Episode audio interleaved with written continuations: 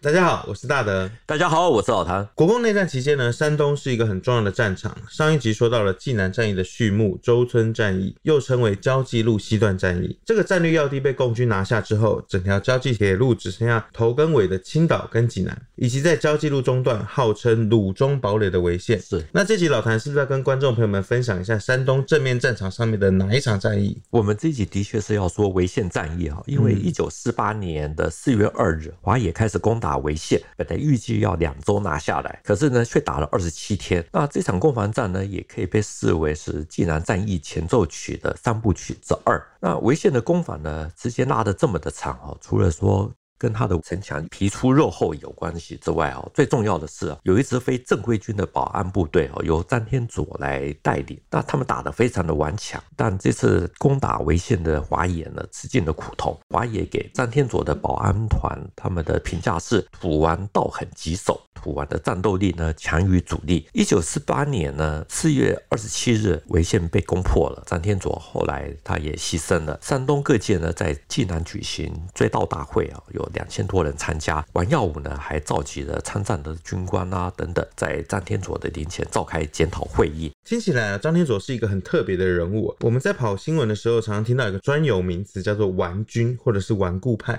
有顽固反共之意。通常呢是指国军在战场上面啊，特别是效忠蒋介石的部队，被称作土顽。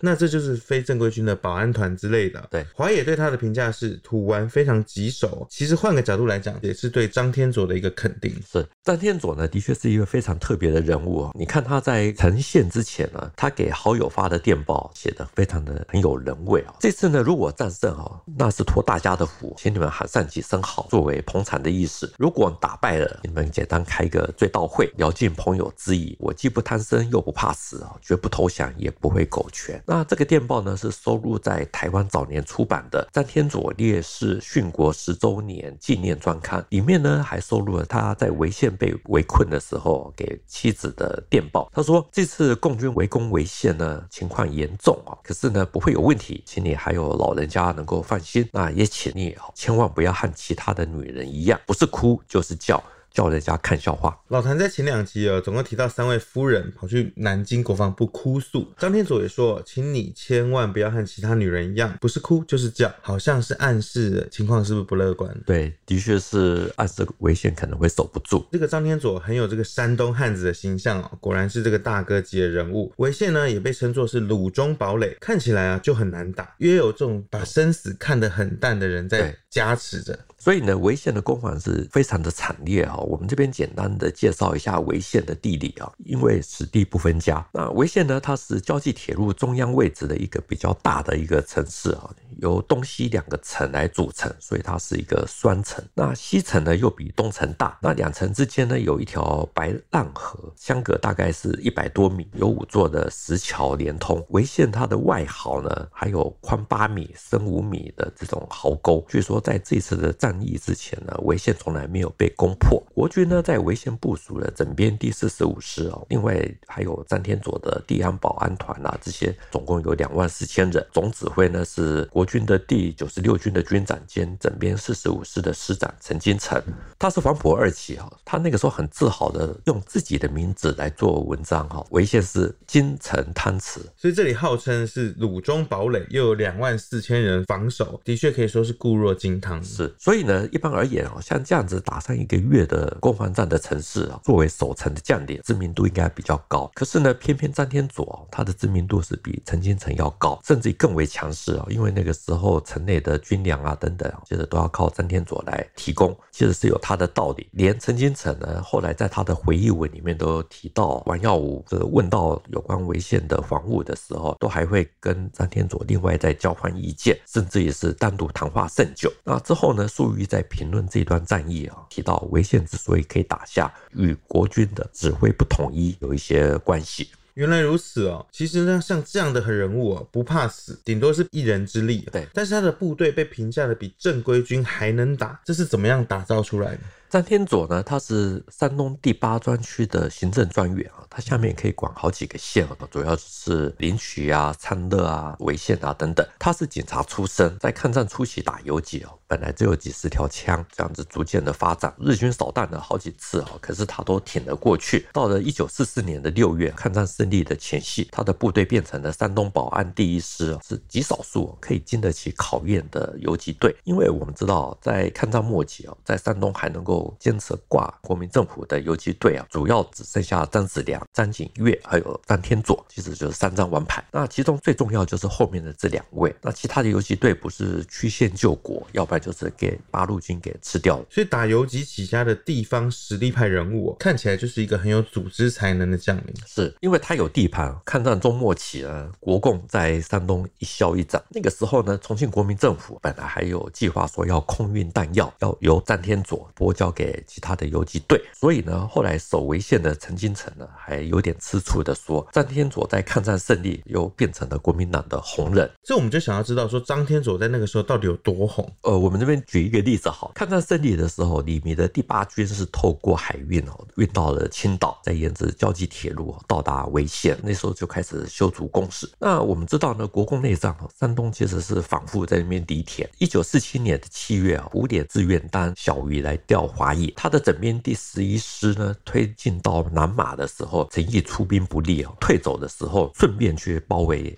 这个来救援的李弥第八军，地点呢就在临朐这个城市。非常的靠近潍县。那李弥的部队呢，被陈毅包围的时候，詹天佐还率领地方团队呢去解救，所以有所谓的临渠大捷。事后呢，詹天佐还被蒋介石传令嘉奖记大功，而且还获得了陆海空军奖状。所以张天佐的兵力大到可以出兵支援李弥的被袭击的第八军，其实不简单。对，临渠战役之后呢，后来也赶来解救福联的黄百韬，他带领整编二十五师经过潍县。的时候停了两天，还跟詹天佐说：“我从江苏北上都打了几个月，可是呢，沿途看到的都是哦。”这个村庄都没有壮丁，老百姓的家底都没有余粮。我们白天要巡经，晚上还要构筑工事哦，非常的辛苦。那怎么只有到了潍县这边哈，还可以看得到挂国旗，还有老百姓在那边欢迎。所以像这样看起来，潍县这一带啊，的确在那个时候是挺特殊的一个情况。对，等到一九四八年的四月啊，潍县被包围了，詹天佐却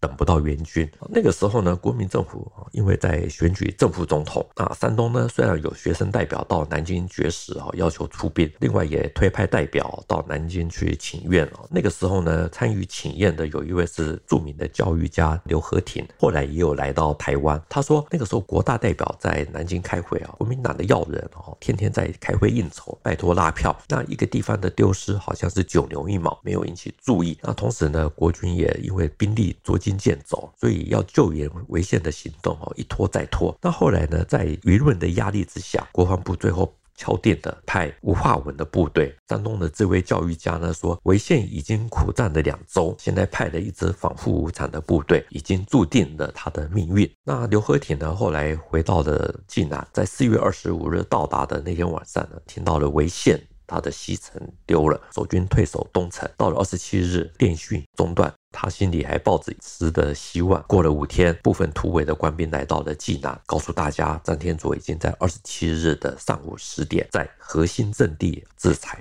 老谭一开始说到，山东交际铁路中间点的这个潍县啊，是战略的要地。这个鲁中堡垒啊，隔着一条河，又分为东西两城，所以看起来整个战斗的过程哦，是西城先陷落，然后再来是东城。是，所以那整个的战争经过又是如何？一九四八年的三月哦，因为只有打两天，所以华野的损失很小。山东兵团呢，立刻发起了潍县战役啊。国军整编第五十四师的师长陈金城，把主力啊，就是放在东西两城外围啊，西关啊、南关、北关，主要是由地方保安团。哦，来负责，尤其是西关，怎么打都打不下来。后来还迫使山东兵团的谭震林、许世友临时改变了攻城的计划。我们知道大陆很多地名哦，都是东关、西关、南关、北关哦，这也就代表说城门往外推大概一公里多的地方，就是一个防线的一个概念。所以代表张天佐地方武力是在第一线布防。对，所以潍县的攻防其实简单的讲，如果以周村战役来做对照组的话，打得非常的惨烈。所以呢，华野山东兵团九纵司令聂凤智，他说张天佐是当地的土王，封建性很强，反共坚决，跟共产党有斗争的经验，对中共的政权还有小部队进攻积极，对于守备呢也有一些的经验。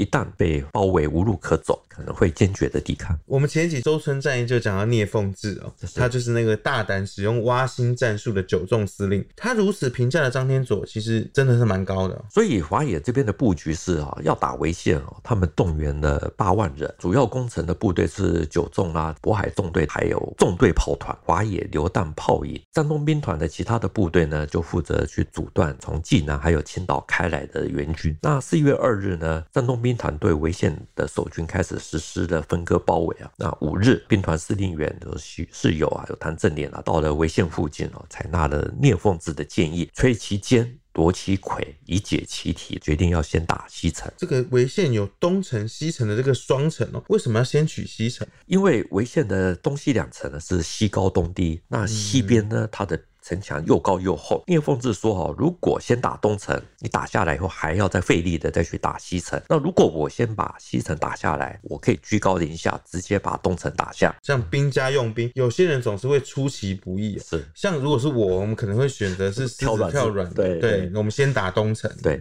不过呢，山东兵团打潍县，虽然用到了美国的榴弹炮而已，可是呢，到了四月十日，其实才把潍县外围的飞机场这些阵地拿下来。那守城的陈金城啊，张天佐他们就调整环区，到了十六日，潍县的北关才失守，华野可以从这个地方架炮威胁到西城的北面。到了十七日，攻入南关的华野开始加强攻势，开始炮击。在周村战役里面哦，华野两天把周村跟张店等地拿下，这代表了这个潍县攻防战，他打了两周的十四天了。对，华野都还没摸到城墙边哦，距离真正的城墙可能还有一公里左右。这也与潍县它的外围攻势做得好有关系。嗯、那另外呢，为了要降低伤亡，华野那个时候他是采取稳扎稳打的策略，所以速度相对慢了一些。尽管呢，潍县的攻防很激烈哦，可是南京那个时候因为在选政府总统，大家都没有那么的重视。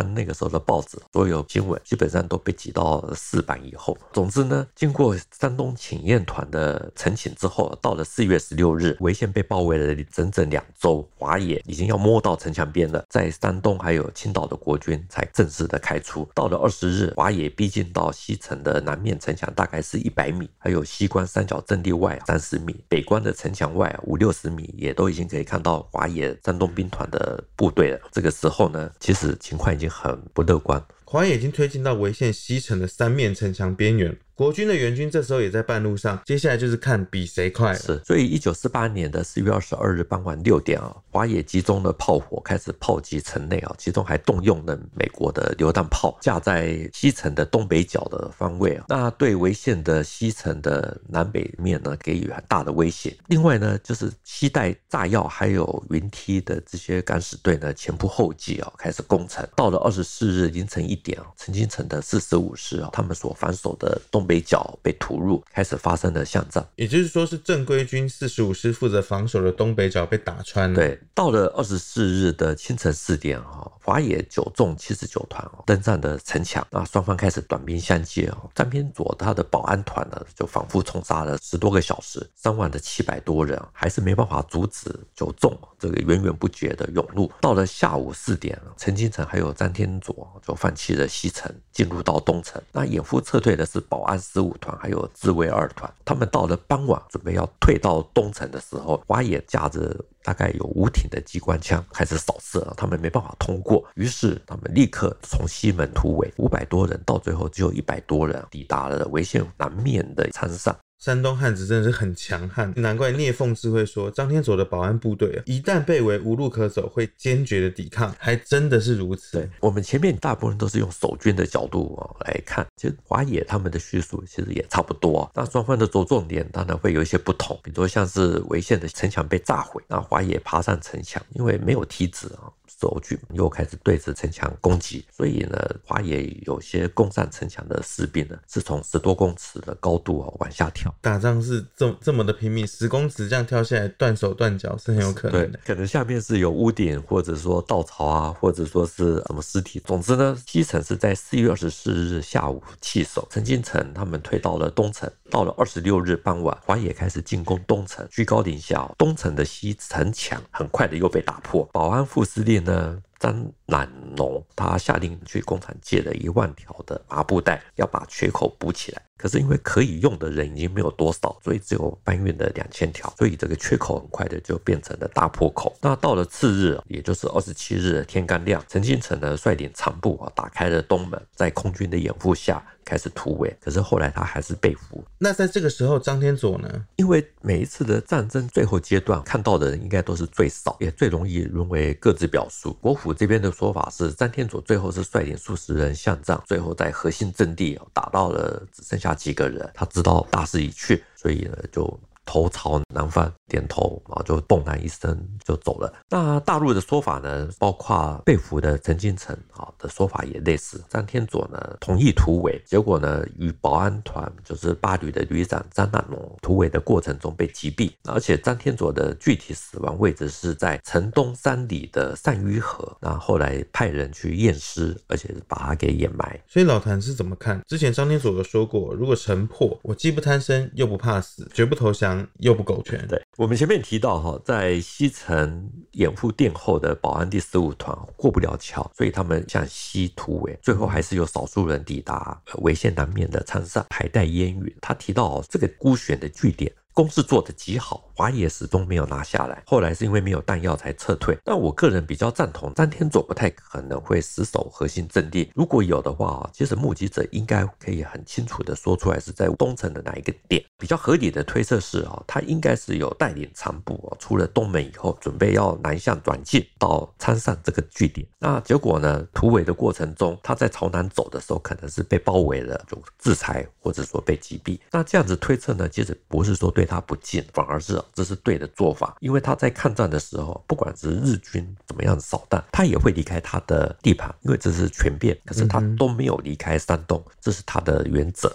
守潍县的保安部队，不管怎么说，都是打得十分英勇顽强。前面有提到说，山东教育家和其他人去南京请愿，要求能够增兵救援潍县。可是老谭之后又提到，在四月十六号，潍县被困两周的时候，国军还分东西两路前来救援，这到底是怎么回事？因为山东各界的施压，所以蒋介石后来限令。王耀武要出兵，那在十六日的时候，王耀武他亲自带领了曹正铎的七十三军、沈成年的七十五军，还有吴化文的八十四军，哦，总共三个军六个师，从济南开出，他们向东推进哦。可是很讽刺的是哦，等到王耀武的东进兵团在二十七日攻下了周村还有张店，那同一天下午就已经接到了潍县已经失守的。这个讯息在东线呢，丁字盘也命令黄国两率领四个师，沿着交际铁路开始推进。那他们先后。占领了胶州，还有高密等等。那我们看地图，其实也知道，像高密离潍县也有一大段的距离。所以国军这样就放弃了吗？还是说这个东西对进的大军直接撤退了吗？潍县战役啊，其实它又被称为昌潍战役啊，主要就是山东兵团许世友他们打下了潍县之后，立刻对附近的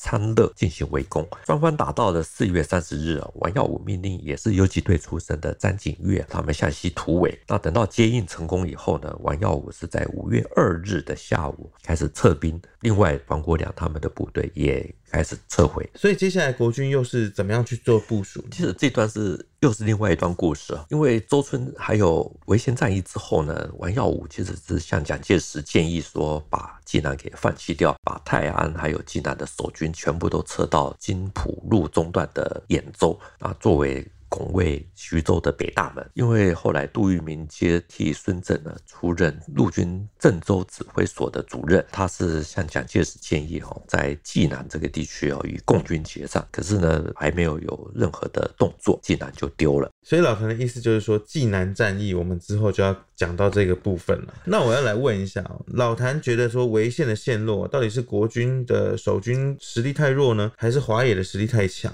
至于能守这么久，是不是张天佐的地方武力起到关键的作用？其实很难打，很难回答哦。我只能说，华野打周村损失不会很大，才能够立刻的去打潍县。可是呢，打潍县本来是计划最多就是两周，时间真的多了一倍。整体的损失不小。那负责防守潍县的正规军呢，是整编第四十五师啊。他们的战斗指数到底如何？曾经做过江苏省省主席的丁志磐，他在抗战胜利以后，他与王耀武被派到山东，他那个时候是负责潍县以西到青岛的防务。那他在中研院的进士所的口述历史里面提到，最先派到山东的部队啊是陈金城，还有东北军的霍守义的部队。那这两支部队啊，他说抗战的时候不够努力，军纪也不够好。所以这丁志盘好像是有在暗示些什么。我们前面一集有引用到《海带烟云》这本书啊，王耀武还有陈毅在济南斗嘴的故事。那、嗯、有些人可能会觉得说，会不会是作者虚构的？丁志盘他在。中研院的口述历史里面，其实也提到，一九四六年三月二日，马歇尔、张治中、王耀武他们在济南召开和谈会议。周恩来是穿着上将服，看起来还可以；陈毅呢是穿着打游击的这种黄色的长棉袄，趾高气扬，不可一世。丁志磐讲说啊，开会的时候，陈毅很狂妄，他说：“你们守济南的。”陈金城还有霍守义的部队啊，这两个军呢都是二三流的部队，不堪一击。所以这个陈毅会不会把话说的太满，就完全是看不起他们这两个部队？丁字版的口述历史里面说，其实陈毅的话让国军起了警觉，因为这两个军的军纪不好，所以后来都被取消了番号。陈金城的九十六军就变成了后来就是整编第四十五师，接替李弥的第八军去守潍县。知道了这段历史以后，我们大概才能够稍微理解为什么说。违宪一开打。王耀武他都没有动作，除了与他手上的兵力不足有关，也与他错估了说张天佐他们的抵抗意志，以为说违宪和周村一样，顶多就是多守个几天。那结果没想到，竟然打了两周都还没有丢。这个时候蒋介石要他出兵，那他只好出兵，可是已经来不及了。老谭引用做过江苏省主席的丁志盘将军的看法，听得懂的朋友大概就懂了。如果一开始就出动援军，可能违宪还能保住哦。对，所以我们这边呢。还是要强调一下。陈金城的整编第四十五师哦，其实从国军或共军的角度来看哈，其实战斗指数真的都不太高。那有了这样子的前提啊，潍县的保安部队能够被聂凤智评为说其实很棘手，就可以知道说张天佐其实他真的是不简单。所以我们这样大概就比较能够了解这整个事情的始末。是，因为我们自己也要接近到尾声啊。我们前面有提到说张天佐可能是最后还是有突围啊，其实我还是要强调一次，说绝对没没有任何诋毁他的意思。只要看他的文章，就会知道说他其实是一个非常幽默、机智，而且是有趣的人。像他违宪被围的时候，城内的中学生推派了几十位的女学生去献花。那张天佐说啊，各位同学，你们今天来献花，并不是说祝贺我打了胜仗啊，而是因为怕我把大家给抛弃了，请大家放心的回去，我绝对不会做这种事。所以呢，这么机智而且能够自我解嘲的人物啊，作风不会像是军人。他一定会用他先前的作为，有必死的决心，可是不一定一定会死在违宪啊这个县城里面。我们发现哦，这位在战火中崛起的人物，好像跟学生啊、教育家特别有缘哦。包括学生代表团去南京帮他请愿啊，也有教育家替他说话。是山东违宪昌乐这一带啊，抗战的时候是非常特殊的一个地方，因为。张天佐控制的潍县啊，昌乐啊没有所谓的金矿银矿，所以一定要好好的开挖人矿，也就是要搞好教育。因此呢，他开设了好几所的中等学校，收容了大概有三千多名的山东流亡学生。所以这里是山东抗战时候唯一的教育区。那他给妻子的电报，除了不要哭不要叫之外，那他给的最后的一封是写说：“我如此的下场，想来是命中注定啊，不怨天不由人。”那之后呢，对于孤苦的学，生要尽力的周助，对于教育青年也要努力的去做。一开始哦，一听到这一集是要讲保安团，很容易让我联想到土匪啊、流氓或小军阀之类的团体。可整集听下来才发现呢，张天佐他是一个有勇气、会深耕地方，而且还蛮重视教育的人，所以跟我们想象的是有点不太一样的。是，那我们今天这集的节目就到这边，谈兵读武，新闻与历史的汇流处，军事是故事的主战场，只取一瓢饮，结合军事、历史跟人文的节目，除了在 YouTube 上面可以观看，在底下可以跟我们留言交流之外，也能用 Podcast 收听。欢迎听众呢到 Apple Podcast 上面给我们留言跟五星的评价。再次谢谢老谭，谢谢大家，我们下周见哦，拜拜，拜拜。